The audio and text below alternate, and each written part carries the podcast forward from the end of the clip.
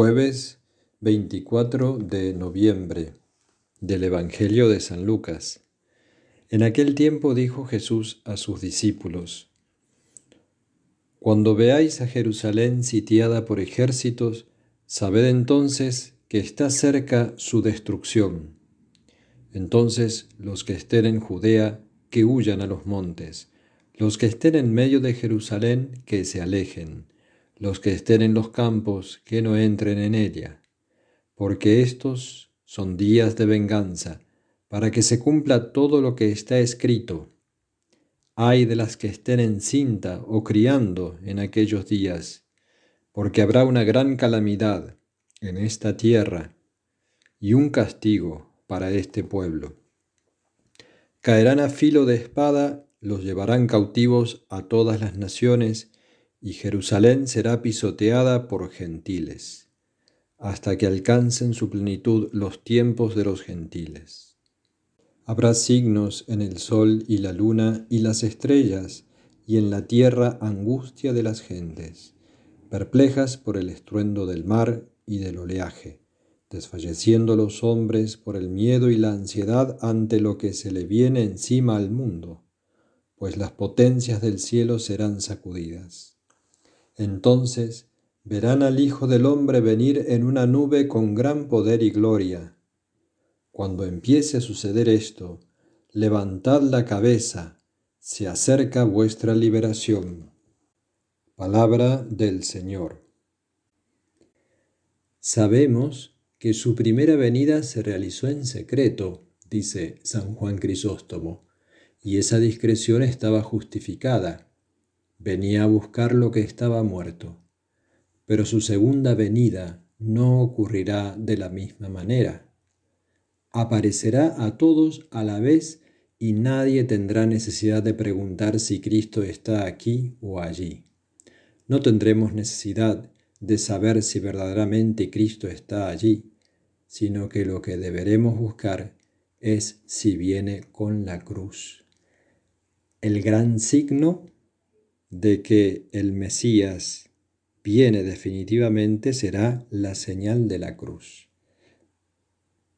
Tal signo conmoverá, con todo el poder de la cruz, conmoverá los astros, oscurecerá el sol y la luna, significando así el poder de su redención.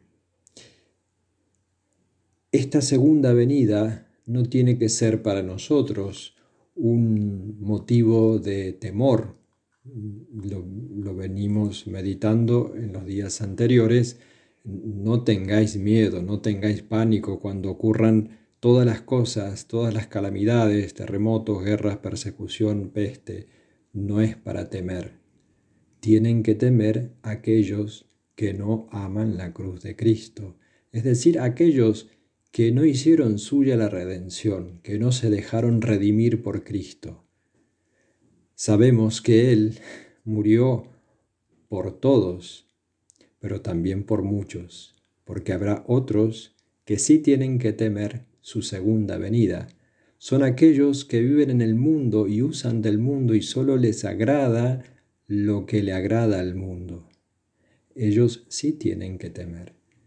Pero los que por gracia de Dios usamos del mundo, pero no amamos lo que hay en el mundo, los que estamos en el mundo sin ser del mundo, que queremos vivir sin amar las cosas que ama el mundo, sino amando la cruz de Cristo y amando a Jesús crucificado, ese día, lejos de temer, es un día que tenemos que desear, esperar y gozarnos, porque el Señor está cada vez más cerca. Y eso es lo que la Iglesia quiere que reflexionemos en estos días entre la fiesta de Cristo Rey, que fue el domingo pasado, y el Adviento, que será el próximo domingo, el comienzo del Adviento. Que meditemos en las realidades últimas, en lo que nos espera en lo definitivo y el, el punto de articulación entre el tiempo y la eternidad es el juicio. El juicio final, el juicio de las naciones, pero también nuestro juicio personal, que será en la hora de la muerte. vendrá el Señor a buscarme. ¿Nos tocará vivir la segunda venida? No lo sabemos. Pero sí nos tocará vivir nuestro momento final, el final de nuestra historia personal, que es la muerte, y seremos juzgados personalmente por el Señor. Tendremos que temer en la medida en que nos hayamos apegado a este mundo y, y estemos viviendo en este mundo como si Dios no existiese. Pero no es así, entonces es de desear. Es de desear, es de gozarnos el, el llegar a contemplar el rostro de Jesús. Al fin será el gozo definitivo. Ven Señor Jesús. Gloria al Padre, gloria al Hijo, gloria al Espíritu Santo.